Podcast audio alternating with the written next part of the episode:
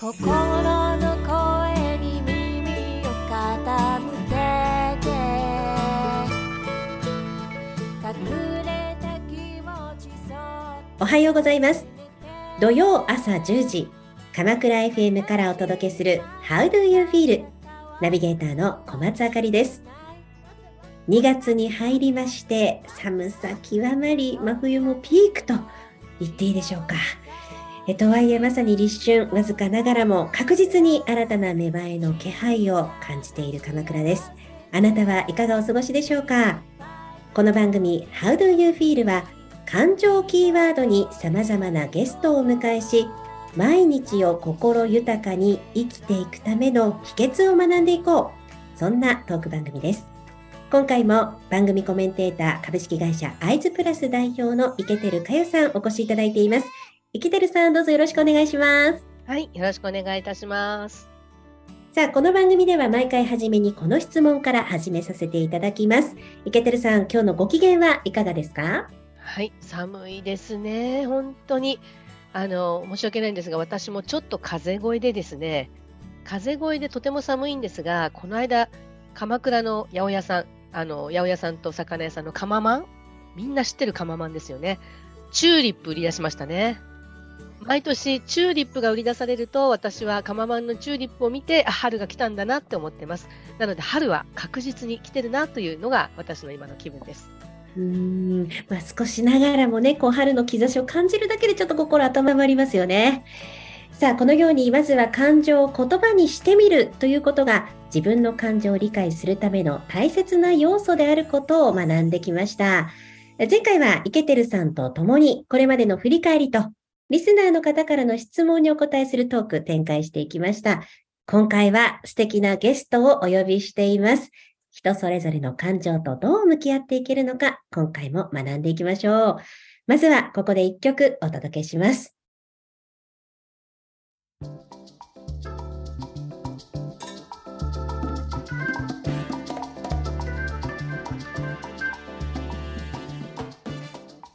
土曜の朝、鎌倉 FM から小松あかりがお届けする How do you feel? 今日のゲストを早速ご紹介いたします。今回は現役大学生の方にお越しいただきました。ご紹介いたします。松尾理央さんです。松尾さんどうぞよろしくお願いします。お願いします。まずはじめに松尾さんの方より自己紹介をお願いいたします。はい、えっと大阪で大学3年生をしています松尾理央です。とアイズプラスの方で今インターンをやっています。で現役大学生です。お願いします。よろしくお願いします。池照さん、大学生がいらっしゃいました。ねえそうです大学生も活動しているアイズプラスですい、やー、すごいですね。今、インターン入られてらっしゃる。うん。そうあの、なんですよそもそもなんですけれども、なぜアイズプラスでインターンすることになったんでしょえっとまず私がこのアイズプラスさんを知ったきっかけなんですけど、2回生の頃に取ってた授業の先生がこう授業で EQ っていうことをちょっとおっしゃってて、まあ、そこからちょっと気になって調べていくうちにこうアイズプラスさんを紹介していただいて今インターンでご縁があってインターンをさせていただいてるっていう形になります。う。うん。あと、今、関西にいらっしゃるんですよね。はい関西です。え、ケテルさんの関西の方とこうやってつながるということは、あの、リオさんとお会いしたことはあるんですか？ないんですよ。そう会わないままでこのオンライン上でインターンの活動を去年の夏からですよね春夏過ぎたぐらいからずっと続けていただいてます。でアイズプラスはリオさんの前に来てくださっていたインターンもあの、まあ、コロナの間だったので1年間ずっとオンラインで活動して卒業するときに初めてお会いしたっていうケースもあるんですね。なのでインターンはあのまあ、割と毎年のように来てくださるんですが、こうやってお会いできなくてもインターンの活動ができるというのも、すごくあの嬉しいし、それに挑戦してくださる気持ちと行動力が本当にあの私、尊敬に値しています。リオさん、あの、オンラインで全て成立しているということですけれども、実際にどうですか？今やられていて、どんなあの感覚でお仕事を受けてらっしゃるんですか？そうですね。オンラインっていうのもあってこうなかなかやっぱりこう力が入らないのかなとは初めは思ってたんですけどでもこうやっぱやっていくうちに、まあ、すごいもう内容もすごく面白いですし自分自身もやりがいがあるので、まあ、オンラインでもそこまでこうやる気が劣らず力をそう入れさせてもらって取り組めてるからただちょっとやっぱ会えないのが寂しいかなっていうのが あります。あの、アイズプラスはもともとメンバー自体が海外にいたり、あと県をまたいで働いてるので、もともとの活動が割とオンライン主体、リモート主体なんですね。だからそこにリモートの形でインターンの方に入っていただくには全く私たちは違和感はないんですよ。ただ、やっぱりあの、インターンの方お一人でね、こういったところに入られると、すごく勇気がいることだと思いますが、その点あの、自慢じゃないですが、アイズプラスのインターンの皆さんは、わからないこともちゃんと質問する。わからないことわからないままにしないっていうところが、いや、大人でも本当に見習いたい勇気と、それからあの、行動力だなって本当に思ってますよ。すごい嬉しいです。聞いて。あの実際なんですけれども、インターン生としてはどんなあの仕事の分野を主に担当されている、関わっていらっしゃるんでしょと今はちょうどこの何か講演会に参加させていただいてそれの記事を書いたりコラムを作成させていただいたりっていうお仕事をさせていただいたりあとはこうこの後春に向けてこう今私が学校で取り組んでいることのアウトプットだったりとかこう何かワークショップ的なのを計画を立てている最中です。う。うん、あの学校の方ではどの専門分野になるんですか？学校では一応経営学部になるんですけど関西でこうなかなか珍しいビジネスに特化してる学部になってて毎日こうグループワークをしてこう実際に社会人の方とこうくあの接してったり会社の中に入、うんもうお仕事しているような感覚の学部になってるんですけどちょっと珍しい学部で勉強してます。うん、ビジネスに興味がおありだったんですね。そうですねな結構こうすぐ社会に出て役立つことが何かって考えたらやっぱビジネスだったんですごい興味が昔からあったんでこの学部に入ってよかったかなっていうのはすごい思ってます。あのもちろん EQ というところをね学びながらというところと思いますけれどもあの実際に、まあ、初めから興味を持たれてアイズプラスの方へアプローチかけたということですけれども実際に今 EQ の方の、まあ、勉強に取り組んでいてあの EQ のイメージどうでしょう？どのように変わっていますでしょうか？そうですね。EQ をもっと詳しく知ることによって、まあ、自分のこう見えなかった本質とかっていうのも分かったりとかして、まあ、ちょっとこう心理テスト的な感覚で自分の知らなかったことを知れたっていうのもまたすごい面白かったですし、まあ、これを逆にもっと周りの大学の同級生とかに広めてみんなにこうやっぱ知ってもらう何かがあればいいかなっていうのはすごい思ってます。うん、さんこういったところでも若い方々への広がり感じてるところですか？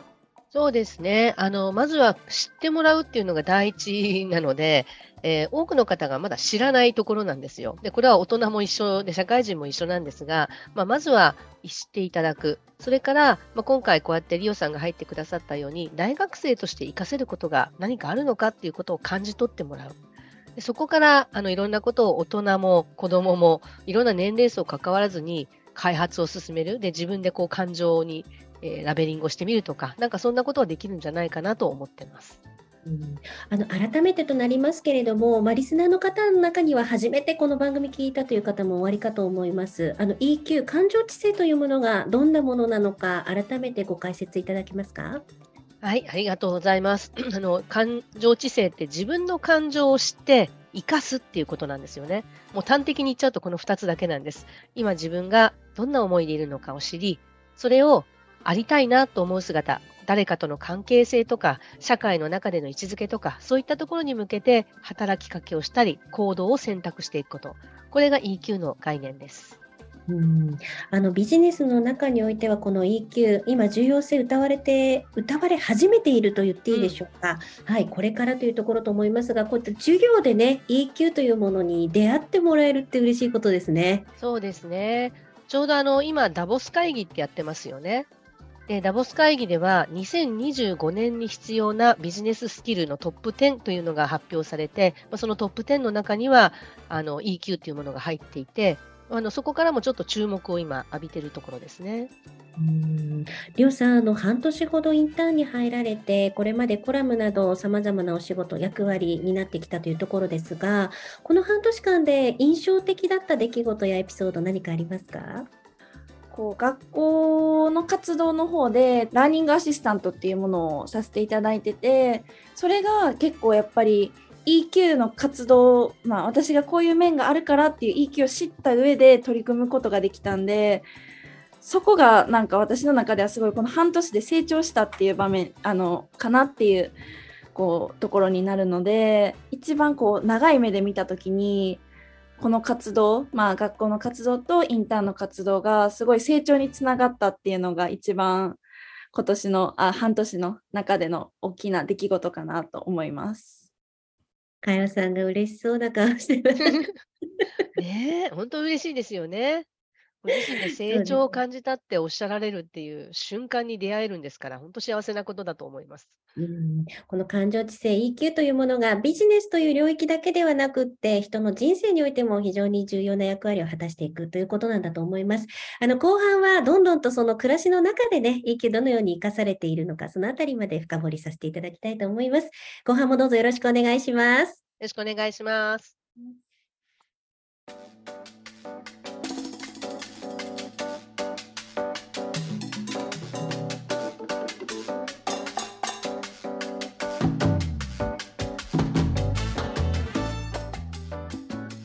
土曜朝、鎌倉 FM からお届けしています。How do you feel? 改めまして、今日のゲストは、現役大学生、そして現在、アイズプラスにてインターンをされていらっしゃいます。松尾理央さんにお越しいただいています。松尾さん、引き続きどうぞよろしくお願いします。お願いします。さあ前半はこの EQ との出会い、そしてアイズプラスとの出会いのあたりお話伺いました。後半は池谷さんにたくさんご質問していただきたいと思います。どうぞ池谷さんよろしくお願いします。はい、よろしくお願いします。あの、私がリオさんとこの半年ぐらいご一緒して、えっ、ー、と、びっくりしていることの一つにですね、うん、発信したり発表したりすることをあまり臆さない。おそれはすごいなと思ってるんですよ。ちっちゃい頃からそうだったの？そうですね。ちっちゃい、あ、でも、ちっちゃい頃からこう、周りの人に可愛いとか言われるのがめっちゃ好きでした。なんかもうこうやっぱり見られるのとかが全然嫌いじゃなかったので、まあ、人と本当に大人と喋るのもすごい好きでしたしなるほどね私とあの毎月ワンノーワンをやるんですよね。ワンノーワンっていうのは、まあ、面談をするっていうことなんですけども必ず2人でえー、面談の時間っていうのを20分から30分設けてるんです。で、それを話して私がどんどん質問していくと、どんどんどんどんね、こう前のめりになってくるんですよ。あ、こんなことやってみたいです。こんなことはもう気づきましたとか。もうそのやる気に向けてというか、あの気づきのバロメーターが素晴らしくって、そのスイッチが入る瞬間って何かあるのかしら。特にこう意識したことはなかったんですけど逆にこう喋ってるうちにあこれもこれもっていうのがいっぱい出てはくるので思いついたことを多分逆に口から言っちゃうこれは悪いことかもしれないんですけどすぐこうポロッと出ちゃうっていうのもあるんでいっぱいいっぱい喋っちゃうっていうのが多分あると思います。うん、あの感情知性が先ほどねどういうものなのかっていうのを改めてご解説いただいた時に、まあ、知ってそれを生かすっていうことなんだっていうふうに端的にご説明いただきましたけど、まあ、この生かすっていうところに当たるのかなと思うんですが、ここに伝えるっていうの非常に大事だっていうね、話はこれまでもたくさんされてましたよね、ケテルさんね。はい、そうですね。そういった意味でも、この伝える力というのが非常にあるわけなんですね。うん、そうですね。うん、そう。りょうちゃんさ、こう、大学生としてこの感情知性に触れていて、大学生はここから始めたらいいなって思う EQ の取り入れ方って何かあります？そうですね。私がこう授業でやったのが簡易バージョンで、うんうん、簡易バージョンがすごいやりやすかったんでもう本当にすぐ終わるし、はい、簡易的な結果にはなるんですけどその分いい気を知るっていうきっかけにはなったんでこういう簡単なのを、まあ、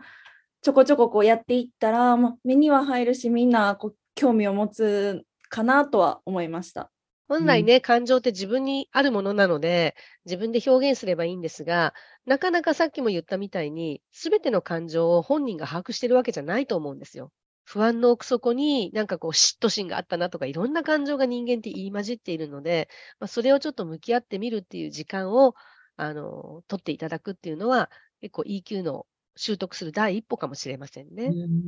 りょうさんどうですか？そういった意味だと感情知性を学ぶにあたって観察力っていうのは強まってきてますか？はい、そうですね。観察力は確かに強まったかなとは思います。相手がこう何を考えてるのとか何を思ってるのとかっていうのが、まあ、ちょっとずつ分かるようにはなってきたかなっていうのがあるので、観察力は上がってるかなっていうのが思います。リオさん、突然ですけどね、あの夢ってあるんですか？そうですね。なんか明確にこれになりたいとかっていうのはないんですけど、まあこう、やっぱり人と喋るのも好きですし、まあ、こう、いろいろ海外とかも好きなんで、やっぱこう人と接しながら海外にまつわる何かとかで、まあ将来お仕事ができたらなっていうのはぼんやりとあります。うんまあ、人と接するってもうまさしく感情と接するということでもありますからね。この EQ を学んだこと、感情というものをこう今後生かしていきたいという思いはどうでしょう、あるんでしょうか？ありますね、確かに。感情を生かしてこう何かをしたいっていうのは結構前からあったので、まあ、今回もっと強く思うようにはなったんですけど、それも視野に入れながら見ていきたいなと思ってます。ね、何より自分自身が元気とか笑顔で居続けられるっていう状態が自分で分かるっていうのは一番の私宝だと思うので、どんなところに行っても、まあ、自分自身が笑顔で居続けるにはとか、自分自身が一番こう楽しくそこにいられるにはっていうことを自分を中心に一回考える。それから仲間のことも考える。お客様のことも考えていくっていうのが感情軸でできたら、私なんかはあのすごく一日中それだけであ心が満たされていっぱいいっぱいです。いや、素敵ですね。なんかみんなが笑顔になる、そんな人になってくれると、うんなんか嬉しいなって改めて思ったりしています。ありがとうございます。さあ、あの、この番組では EQ プラスラボというですね、感情知性の、あの、まあ、情報のプラットフォームご紹介しています。え、このプラットフォームではどんな情報が集まっているのか、改めてとなりますが、イケてるさんの方からご紹介いただけますか？はい、ありがとうございます。あの、EQ プラスラボは、えーまあ、私は今、企業とか、それから学校の中で EQ というものを教えたり、それからプログラムを提供してるんですが、そこだけに限らず、EQ って人生全般に、こう、いい風を吹かせてみたり、あの、いい流れを作ったりするものなんですね。なので、EQ が人生の質を上げるっていうことをちょっとコンセプトに、いろんなコラムですとか、いろんな海外の情報ですとか、えーまあ、リオちゃんのきこあの記事もこの中に入ってます。そういったことを、えご提供しているプラットフォームです。ぜひ皆さん、あの、フラットご覧になってみていただくといいかなと思います。あと、このラジオのアーカイブも入ってますので、ぜひ今までの22回か、また聞いていただければと思います。ありがとうございます。さあ、この EQ プラスラボナビゲーターのはとこちゃんというね、キャラクターがいまして、私たちと一緒うんにいろんな人生、暮らしについて悩みを持ちながら、えそれを解決に向かっていく、そんな作業をしていますので、えぜひこの後は悩める30代女子 EQ プラスラボナビゲーターのはとこちゃんと EQ マスターハトバーによる自分なりの豊かさを学ぶコーナー、はとこの部屋、お聞きください。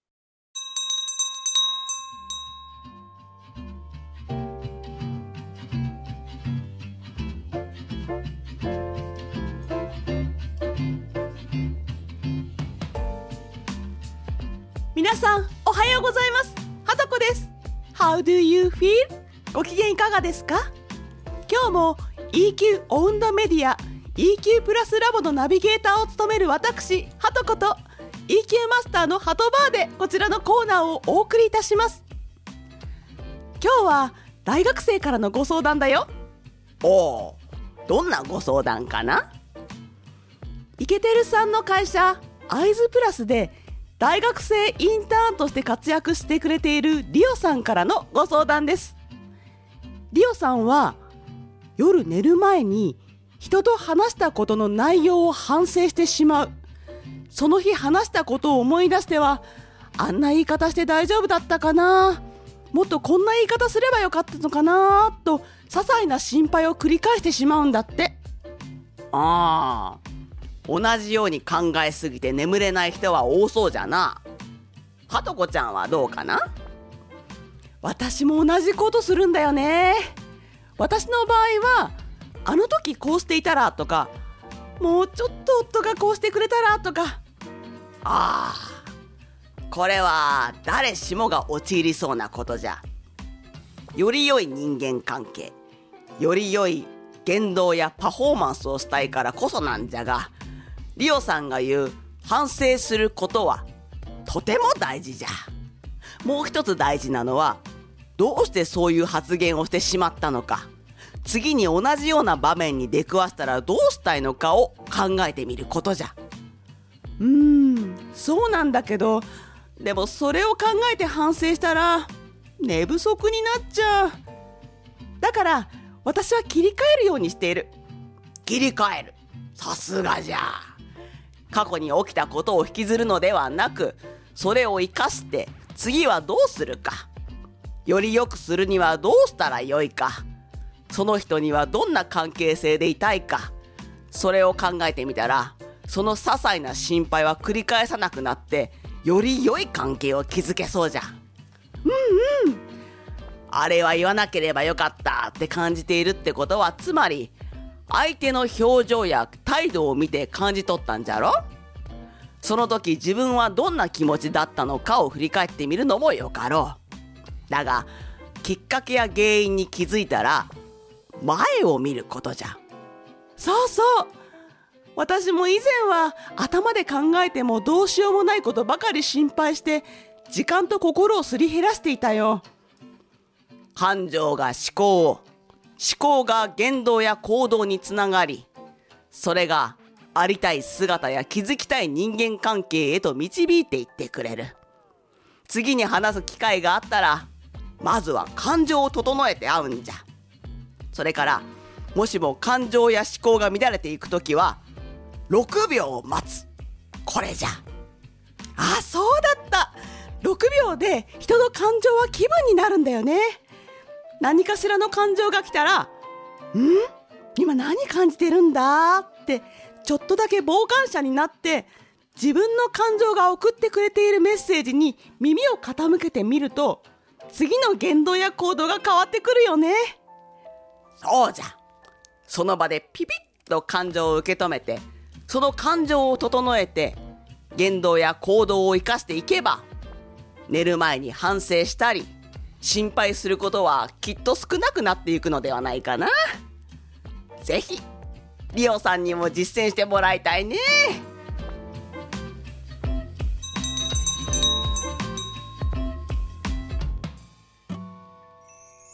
心の声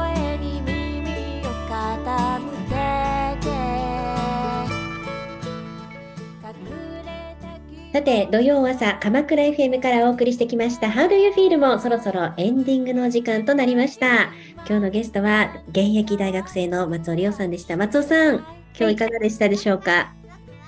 すごい初めてこんなラジオ収録っていうのであの参加させていただいたんですけどもうすごい話しやすい環境を作っていただいてすごいもうあっという間でした。楽しかったです。ありがとうございます。ありがとうございました。さあ、キテルさん、最後になりますが、心豊かに生きていくための今日のキーワードお願いします。はい、ありがとうございます。私今日リオちゃんとやっぱりご一緒してて、好奇心に向けて一歩チャレンジするってやっぱり素敵だなって思いました。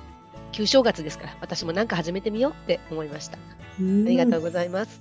ありがとうございました。この番組ではリスナーの皆さんからメッセージをお待ちしています。鎌倉 FM ウェブサイトのメッセージフォームから番組名 How do you feel と明記の上、ぜひお送りください。メッセージくださった方の中から毎月1名様にイケてるかよさんの著書感情マネジメントこちらの本をプレゼントさせていただきます。ご希望の方は住所、氏名を忘れずにご入力ください。当選の発表は発送をもって返させていただきます。さあ、松尾さん、最後になりますけれども、ぜひリスナーの皆さんに、リスナーの皆さんが元気になるような一言メッセージをいただけますでしょうか？お願いします。はいもう私もまだまだなんでこう何か言える立場ではないんですけど、まあ、これを通してこう感情っていうものの素晴らしさとかを知ることができたんで、まあ、今後もこう感情を大事にしてこう人との関わりとかをやっていけたらなっていうのは思います。ありがとうございます。ありがとうございました。さあ、今週のゲストは現役大学生の松尾理央さんでした。松尾さん、ありがとうございました。ありがとうございます。コメンテーターいけてるかよさん、次回もよろしくお願いします。はい、よろしくお願いいたします。ありがとうございました。ここまではアイズプラスプレゼンツ How do you feel をお届けしました。また次回お会いしましょう。